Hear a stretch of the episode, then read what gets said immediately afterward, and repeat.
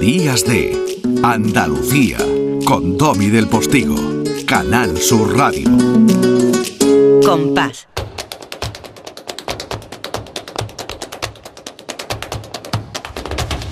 Compás. Y después, Gloria.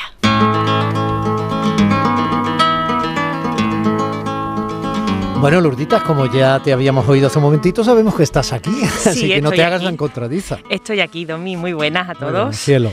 Y bueno, vamos a seguir hablando de flamenco y cine y como nos quedamos en los años 80, Sí. pues esos años, los 80, los 90, el protagonista sin ninguna duda es Carlos Saura, que lo tuvimos la semana pasada, tuvimos la inmensa suerte de, de escucharlo contigo. Hemos escuchado un trocito Sí. de nuestra conversación. sí. Y bueno, pues él siempre fue aficionado al flamenco, pero siempre se consideró heterodoxo, él huye de los cotos cerrados. Y eh, como fue fotógrafo en los años 60, eh, contratado por el Ministerio de Educación para documentar los festivales de danza, pues a él lo que le fascinaba de- del mundo del flamenco era la tramoya, lo que no se ve, eh, los camerinos, los nervios de los artistas. Y eso lo plasma muy bien en, su trilogía Bodas de Sangre, Carmen y El Amor Brujo, eh, las tres de los años 80, donde el baile tiene todo el protagonismo, apenas hay diálogo, sino que las historias eh, se van desarrollando a través del baile. Y eso hace que haya una empatía y una comprensión que no tiene fronteras, ¿no? No tiene fronteras de idiomas ni de, ni de cultura. Así es. Y bueno, creo que eso es algo, eh, una fuerza brutal que tiene la música y el flamenco en particular, ¿no? Y luego donde llega la limpieza extrema, Carlos Saura, sin lugar a duda es en Flamenco de 1995, que es un título muy rotundo, muy sencillo, muy directo, Y por más que la veas, es- siempre resulta mágica y, totalmente. y tú hablabas de fuerza. Es que el flamenco sin fuerza entonces no sería, no, no Claro, existiría, es parte claro. de su esencia. Aquí no hay una línea argumental, son unos cuadros flamencos que se van sucediendo, pero sí que están delimitados por el, por el empleo de la luz y la fotografía de Estoraro. Sí. Y, y da a entender... Vittorio Storaro, que eh, fue el director de fotografía e iluminador de, por ejemplo, eh, películas de...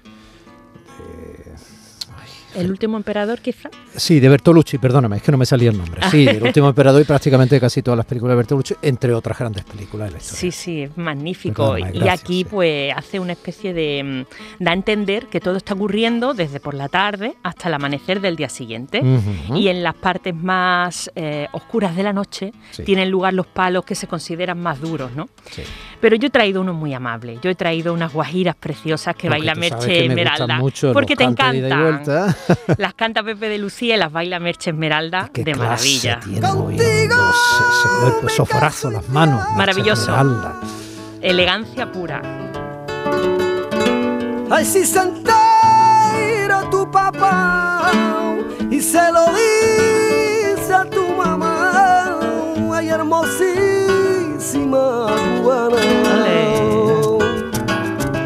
gusto, qué bonito. Tengo Una una casa Qué bonito. Estos son los cantes de de vuelta, que se llaman así porque están mezclados con Cuba y con España, en aquellos años de la guerra de Cuba, cuando iban los españoles. Y bueno, pues esta película termina con mm, una apertura a lo moderno, cantando Verde que te quiero verde porque tama. Y eso enlaza un poco con la siguiente película que él hace luego bastante después, en 2010, que se llamó Flamenco Flamenco.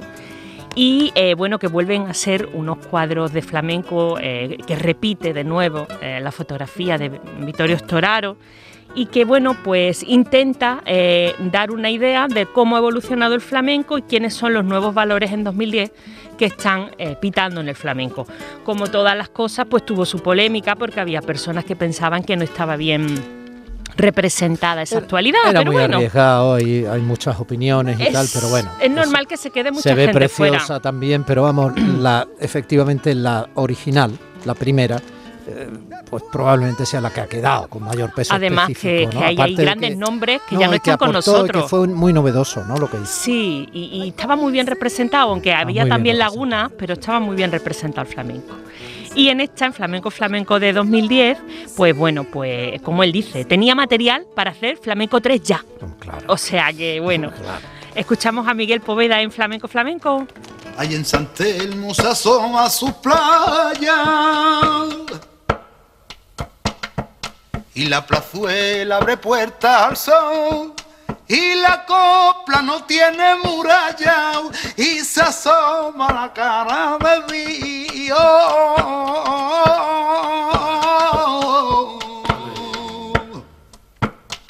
Porque Sevilla,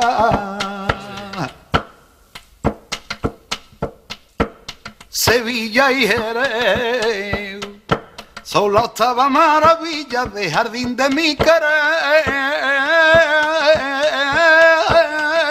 Es una copla metida por bulerías al golpe. Yo estoy, si alguien quiere saber cuál es la definición de compás, lo decimos de vez en cuando, aquí la tiene. ¿eh?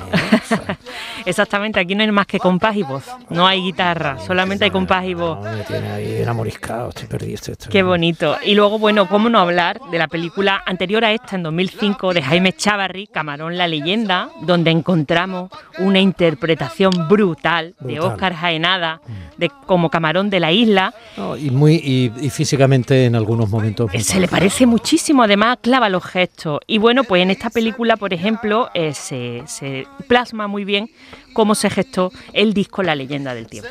Suena muy raro. Te van a dar de hostias, que la gente tiene muy mala leche. No, pues si lo dices por la letra yo tampoco la entiendo. Niño, pilla.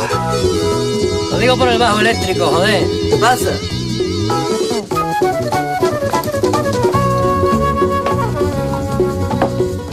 Y as- y así fue en realidad con la leyenda del tiempo. Así fue. Y así ha quedado, sin embargo, para la historia como uno de los de las piezas fundamentales. Como un antes y un después en la concepción del flamenco, totalmente.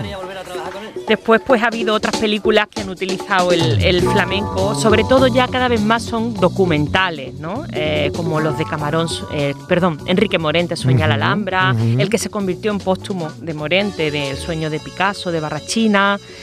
Y, y bueno, eh, ahora mismo pues tenemos en boga un documental sobre Bambino, que acaba de ganar los premios Carmen, eh, lo- los primeros premios del cine andaluz. Y bueno, pues me parece una manera bonita de despedirnos, Domi. Bambino, que siempre fue algo salvaje. Ser artista es expresar tu vida a todo el mundo. Bambino está considerado como uno de los mejores cantantes de rumba flamenca. Y si no se lo como lo de Saura, a nosotros nos daría para Bueno. 18 capítulos más, ¿no? Por supuestísimo. Bueno, los dejamos para el año que viene. Eso, el año que viene más. Nos hemos quedado con cositas por el camino, pero es que todo no nos cabe. Eh, no, no, no, no. Nosotros damos pinceladas Eso para es. despertar el apetito Eso, del eso. conocimiento y que ya, pues. Cada eh, uno lo alimente como quiera. Claro, y nuestra gente si quiere que busque y se solace y se hinche. Un besito, Lourdes, a todo esto. Un besazo. Domi del Postigo en Canal Sur Radio. Días de Andalucía.